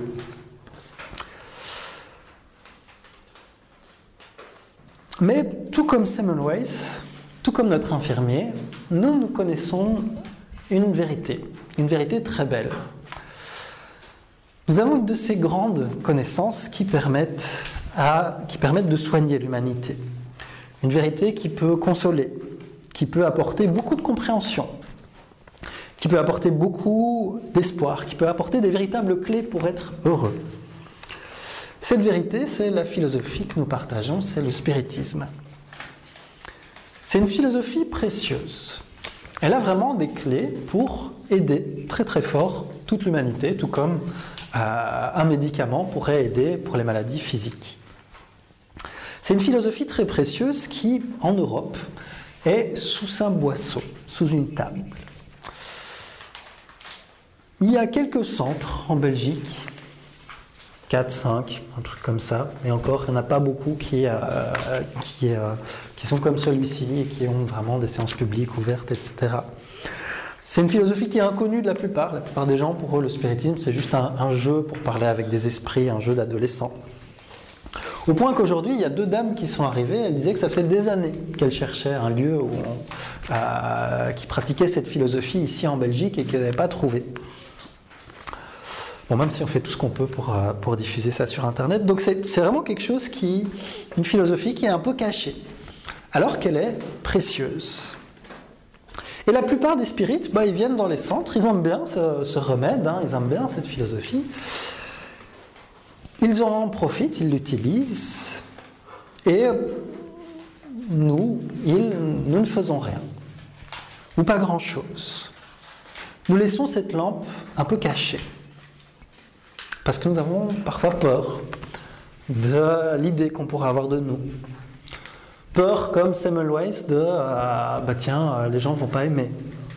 Peur comme l'infirmier de peut-être mal se voir, de peut-être perdre quelque chose ou quoi. Et puis des fois on prend notre courage et on essaye de le diffuser. Et souvent en faisant ça, on le fait un peu plus mal. Pourquoi à votre avis Jésus doit raconter des petites histoires, comme je l'ai fait au début? C'est parce que les connaissances qu'il amenait étaient vraiment en avance sur son temps. Les connaissances qu'il amenait étaient en avance. Pas Internet alors Jésus Euh, parce que les connaissances qu'il amenait étaient vraiment en avance sur, euh, sur leur temps. Et donc, euh, il ne pouvait pas les amener telles quelles, clairement. D'ailleurs, à un moment, il a dit à ses disciples, ben moi, je vous, je parle clairement parce que vous, euh, vous êtes au niveau, vous pouvez comprendre. Mais la plupart des gens, ils ne peuvent pas. Donc, je leur raconte des paraboles, je leur raconte des histoires. Et même Jésus n'a pas tout expliqué. Même à ses disciples, il n'a pas tout dit. Au point qu'il a dit, bah, dans longtemps, il y a un consolateur qui va arriver et qui va expliquer tout ce que j'ai pas dit. Il parlait en parabole parce qu'il fallait bien s'adapter au niveau des gens à qui il parlait. S'il disait tout, ils allaient bloquer. Soit ils allaient rien comprendre, soit ils allaient se révolter, être complètement contre. Ce qui est arrivé à la plupart des gens. Il y avait beaucoup de gens qui étaient contre les idées de Jésus. Donc il s'est adapté. Il y a été doucement. Et pour nous, c'est la même chose. Quand on va parler de spiritisme, si on veut faire ça, si on veut le diffuser, on doit y aller doucement, progressivement. Parfois très très progressivement, en y allant vraiment pas à pas. C'est quelque chose de normal, de pouvoir s'adapter aux connaissances des gens qui nous entourent. Deuxième chose importante, souvent on essaye de convaincre. Et parfois même de convaincre les personnes qui sont le plus bloquées, parce qu'elles se trouvent dans notre entourage, c'est des gens qui nous entourent, et on se rend compte que ça bloque. Tout simplement parce qu'on ne peut pas forcer qui que ce soit à croire en quelque chose. Jésus n'a forcé personne.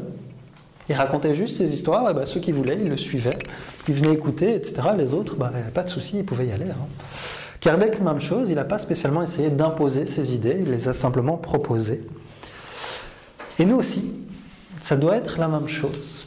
Si on veut diffuser le spiritisme, on doit le proposer, et puis si on voit que ça bloque, ça ne sert à rien, nous, d'insister. C'est que ce n'est pas le moment, c'est que la personne n'a pas spécialement envie, c'est qu'elle croit à autre chose, ça ne sert à rien d'imposer. L'évangile selon le spiritisme, dans ce chapitre qu'on étudie aujourd'hui, le chapitre 26, 24, euh, nous explique justement ça. Que ça sert à rien d'aller vers les personnes qui sont un peu bloquées, mais plutôt d'aller vers les personnes qui ont déjà une certaine ouverture, qui sont déjà prêtes à recevoir quelques enseignements. Et puis le dernier élément, donc les, deux premiers éléments, c'est premièrement s'adapter aux gens, vraiment mettre la façon de parler, la façon d'expliquer à leur niveau, mais aussi de ne pas essayer de forcer quelqu'un à croire en quoi que ce soit. Le troisième, c'est d'avoir un peu de courage. Jésus l'explique à la fin de ce chapitre. Il dit, Quiconque me confessera et me reconnaîtra devant les hommes, je le reconnaîtrai et je le confesserai aussi devant mon Père qui est dans les cieux. Et quiconque me renoncera devant les hommes, je le renoncerai aussi moi-même devant mon Père qui est dans les cieux. Si quelqu'un rougit de moi et de mes paroles, le Fils de l'homme rougira aussi de lui, lorsqu'il viendra dans sa gloire, dans celle de son Père et des saints anges. Donc il nous invite au courage. Il dit même plus tard, si quelqu'un veut venir après moi, si quelqu'un veut me suivre, qu'il renonce à soi-même et qu'il porte sa croix et qu'il me suive. Car celui qui voudra se sauver soi-même se perdra. Et celui qui se perdra pour l'amour de moi et de l'Évangile se sauvera. En effet, que servirait à un homme de gagner tout le monde et de se perdre soi-même?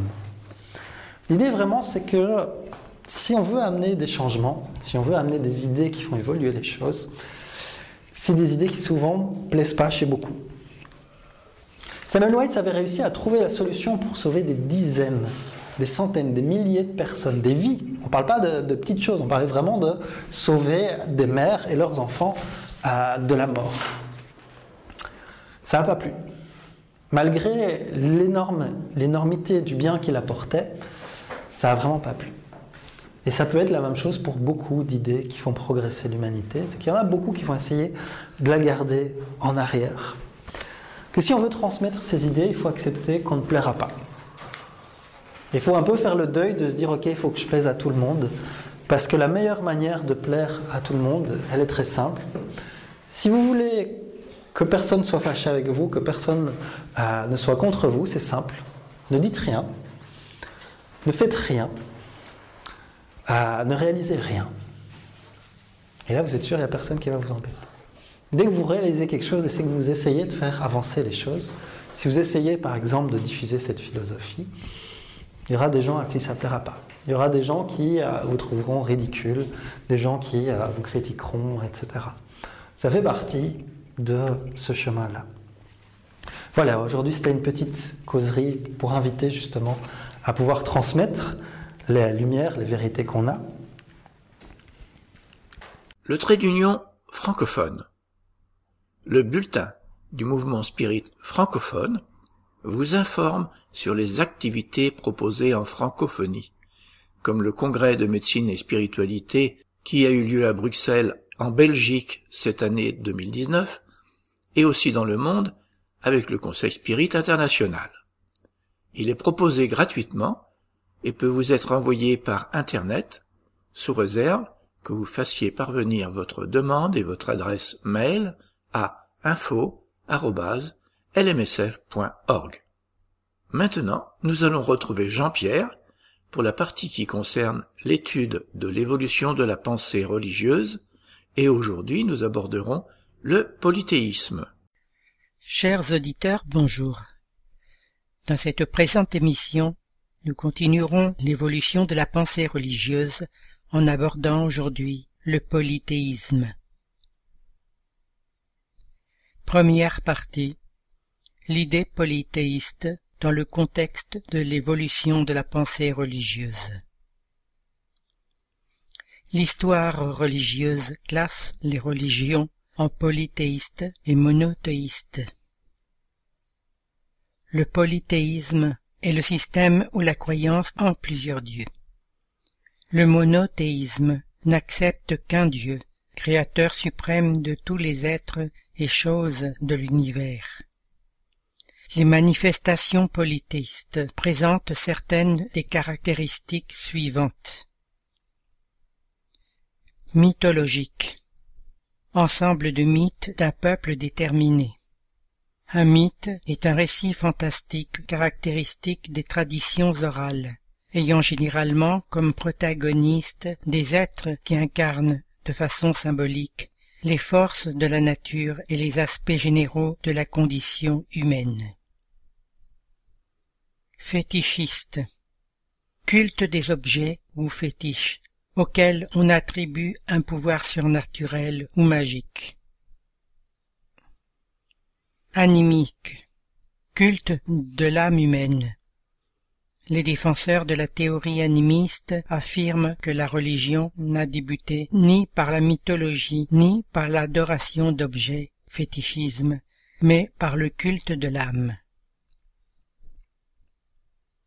Adoration des astres ou mythologie astrale. Il s'agit d'une théorie développée au XIXe siècle, selon laquelle la religion a débuté par l'adoration des astres, considérés sacrés par les peuples primitifs. Magie. Pour certains studieux, la magie est le point d'origine de la religion. Pour d'autres, la magie précède la manifestation religieuse. Manisme. Cette caractéristique indique que la religion est née du culte des ancêtres depuis le moment où l'homme a commencé à rendre des cultes à ses morts. La croyance en plusieurs dieux a été le système d'origine, car la pensée d'un Dieu unique ne pouvait être chez l'homme que le résultat du développement de ses idées incapable dans son ignorance de concevoir un être immatériel, sans forme déterminée, agissant sur la matière. Il lui avait donné les attributs de la nature corporelle, c'est-à-dire une forme et une figure. Et dès lors, tout ce qui lui paraissait dépasser les proportions de l'intelligence vulgaire était pour lui une divinité. Tout ce qu'il ne comprenait pas devait être l'œuvre d'une puissance surnaturelle, et de là à croire à autant de puissances distinctes qu'il voyait des faits, il n'y avait qu'un pas. Mais dans tous les temps, il y a eu des hommes éclairés qui ont compris l'impossibilité de cette multitude de pouvoirs pour gouverner le monde sans une direction supérieure, et se sont élevés à la pensée d'un Dieu unique. Ainsi, les hommes appelant Dieu tout ce qui était surhumain, les esprits étaient pour eux des dieux, et c'est pourquoi lorsqu'un homme se distinguait entre tous les autres par ses actions, son génie ou par un pouvoir occulte incompris du vulgaire, on en faisait un dieu, et on lui rendait un culte après sa mort. Le mot Dieu avait chez les anciens une acception très étendue. Ce n'était point, comme de nos jours, une personnification du maître de la nature, C'était une qualification générique, donnée à tout être placé en dehors des conditions de l'humanité. Or, les manifestations spirites leur ayant révélé l'existence d'êtres incorporels agissant comme puissance de la nature, ils les avaient appelés dieux, comme nous les appelons esprits. C'est une simple question de mots, avec cette différence que dans leur origine, entretenue à dessein par ceux qui y trouvaient leur intérêt, ils leur élevaient des temples et des hôtels très lucratifs, tandis que pour nous ce sont des simples créatures comme nous, plus ou moins parfaites et ayant épouillé leur enveloppe terrestre. Ainsi, l'ignorance du principe de l'infini des perfections de Dieu a engendré le polythéisme, culte de tous les peuples primitifs. Ils ont attribué la divinité à toute puissance qui leur a semblé au-dessus de l'humanité. Plus tard, raison les a conduits à confondre ces diverses puissances en une seule. Puis à mesure que les hommes ont compris l'essence des attributs divins, ils ont retranché de leurs symboles les croyances qui en étaient la négation.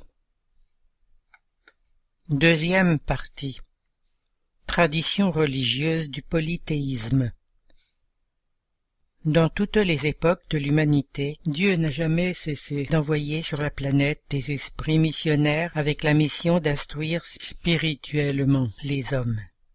Dans ce sens, les religions ont dû, à leur origine, être en rapport avec le degré de l'avancement moral et intellectuel des hommes.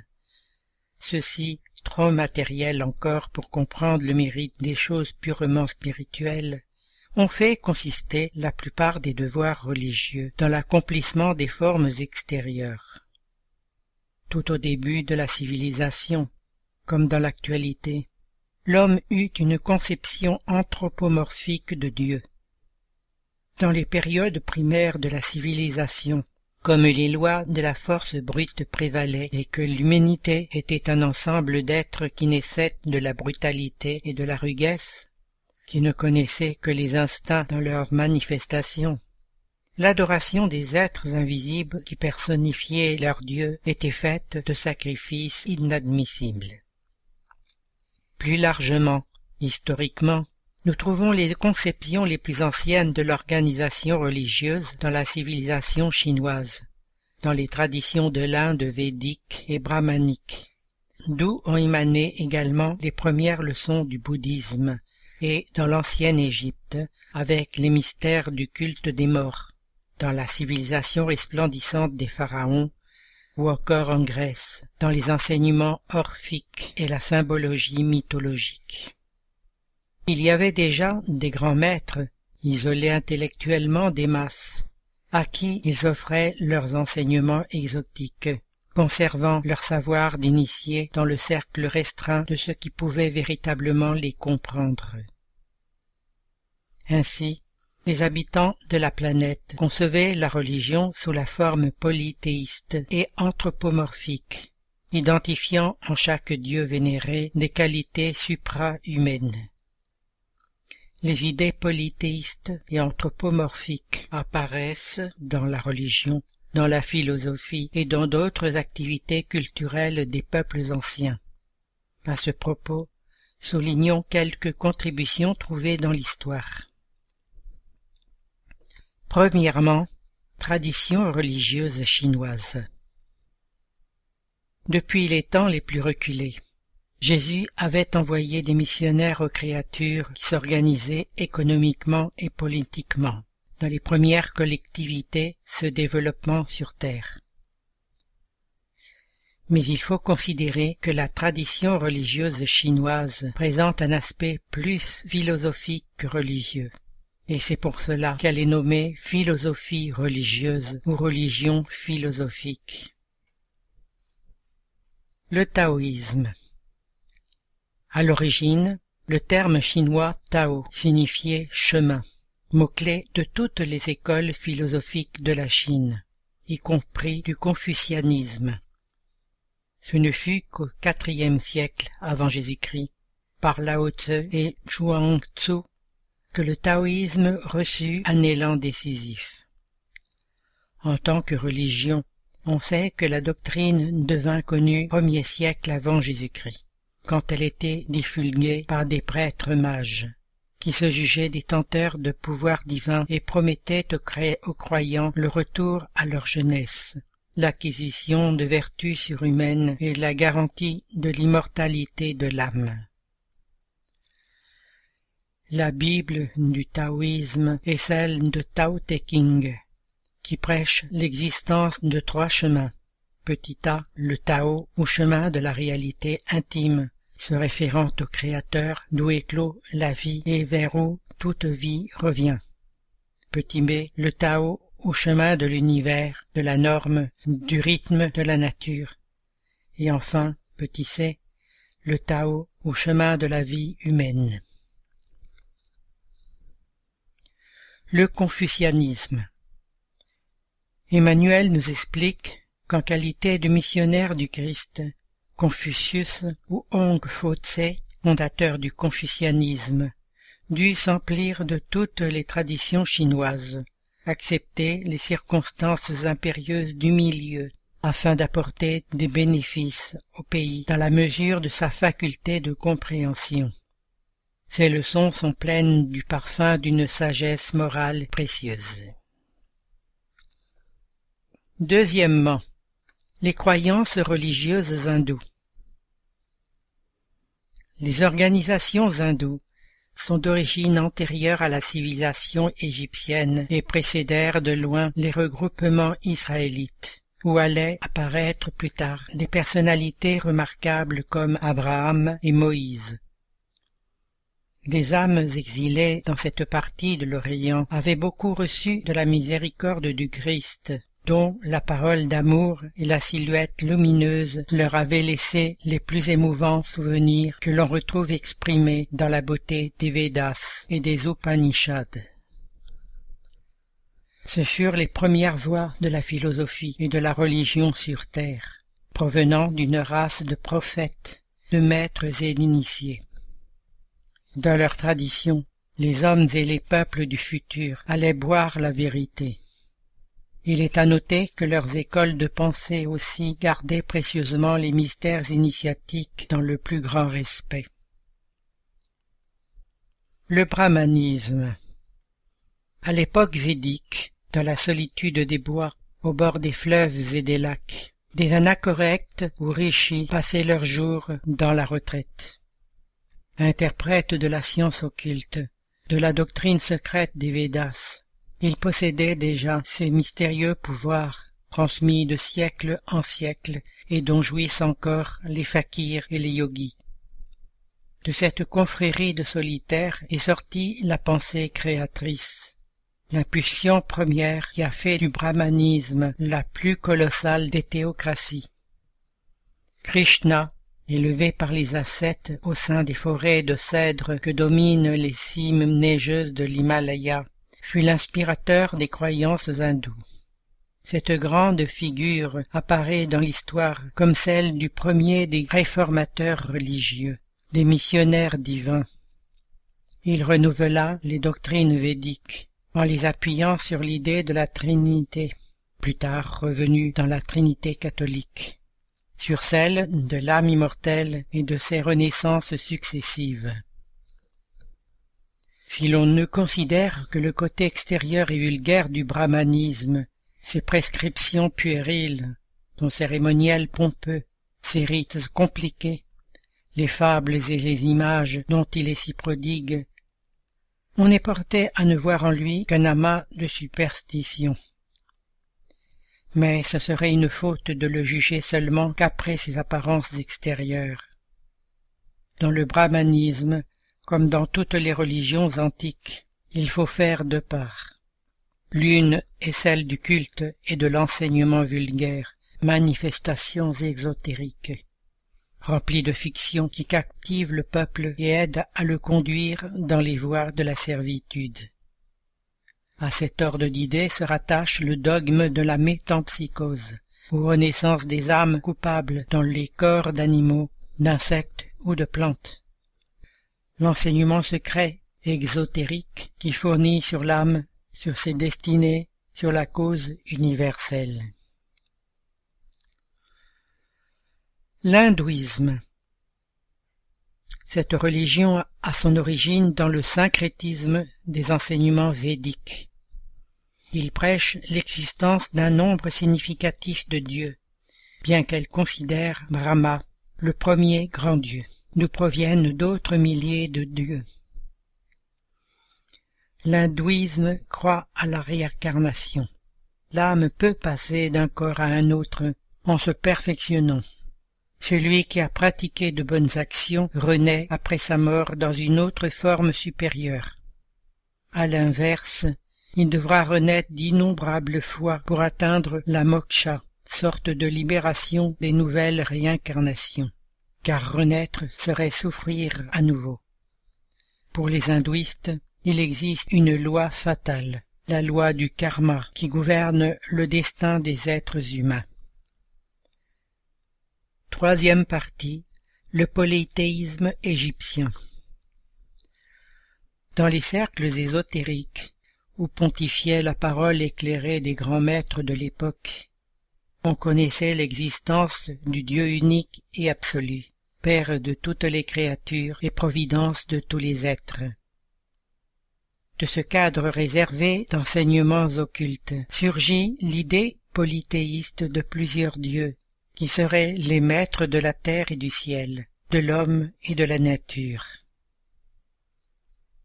Les masses populaires exigeaient ce polythéisme symbolique lors des grandes festivités qui extériorisaient le culte de la religion. Comme les prêtres de l'époque savaient que de tout temps cette faiblesse avait existé chez les âmes jeunes, ils cherchèrent à les satisfaire à travers les expressions ésotériques de leurs leçons sublimées d'où l'idée de rendre hommage aux forces invisibles qui contrôlent les phénomènes naturels en les classant pour l'esprit des masses dans la catégorie des dieux. Ainsi naquit la mythologie de la Grèce au parfum des arbres et au son des flûtes des bergers en contact permanent avec la nature. Quatrièmement, la mythologie grecque et les chants orphiques. Le mot mythologie vient de mythe, dont le sens porte la notion de récit traditionnel de contenu religieux. Ainsi, on comprend d'abord par mythologie l'ensemble des récits de ce genre tels qu'ils se présentent chez un ou plusieurs peuples. En second, l'étude des conceptions mythologiques vues comme un des éléments intégrants de la vie sociale. Le récit mythologique comprend fondamentalement des prétendus événements relatifs à des époques primordiales, survenues avant l'apparition des hommes, histoire des dieux, ou avec les premiers hommes, histoires ancestrales. Cependant, le vrai objet du mythe n'est ni les dieux ni les ancêtres, mais la présentation d'un ensemble d'événements fabuleux, contenant les légendes ou les récits créés par l'imagination, par lesquels on a cherché à donner un sens au monde et au rapport entre les êtres. Les cantiques orphiques font partie de la tradition religieuse occidentale. Selon la mythologie, Zeus eut neuf filles, nommées Muses, qui dominaient la science universelle et présidaient les arts libéraux. L'une de ces muses Calliope, patronne de la poésie lyrique et épique et de l'éloquence, épousa Aigre, le dieu fleuve, et donna naissance à Orphée, célèbre chanteur, musicien et poète. Les beautés de l'harmonie et du contenu des chants et des poésies orphiques reflètent dans la gnose hellénique. Le mot gnose veut dire connaissance sublime ou divine le dualisme entre le bien et le mal, et les notions de corps et d'âme.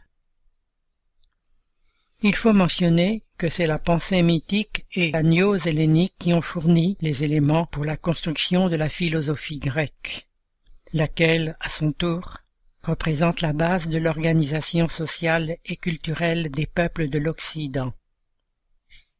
La mythologie grecque et les chants d'Orphée reliées à l'expérience religieuse, ont une caractéristique polythéiste et anthropomorphique, nous présentant un ensemble de dieux et de déesses, détenteurs de pouvoirs supra-humains et distribués dans une organisation hiérarchique structurée. D'un dieu chef et tout-puissant, Zeus ou Jupiter, auquel les autres dieux étaient soumis, les principaux, les subalternes à ceux-ci, les divinités de l'enfer et les héros ou semi-dieux. Merci Jean-Pierre. Chers auditeurs, l'émission se termine. Nous demandons au Centre Spirit francophone de bien vouloir nous faire parvenir les informations que nous pouvons relayer, activités, dates, conférences, etc., par mail à l'adresse radio.lmsf.org. C'est avec plaisir que nous en informerons les auditeurs. Vous pouvez aussi aller sur les différents sites du mouvement spirit francophone et y trouver des informations et renseignements grâce aux liens qui existent sur le site www.lmsf.org. Chers auditeurs, nous sommes heureux d'avoir passé quelques instants ensemble. Nos émissions sont actualisées le premier et le 15 de chaque mois, et en attendant, nous vous disons à bientôt sur Radio Kardec.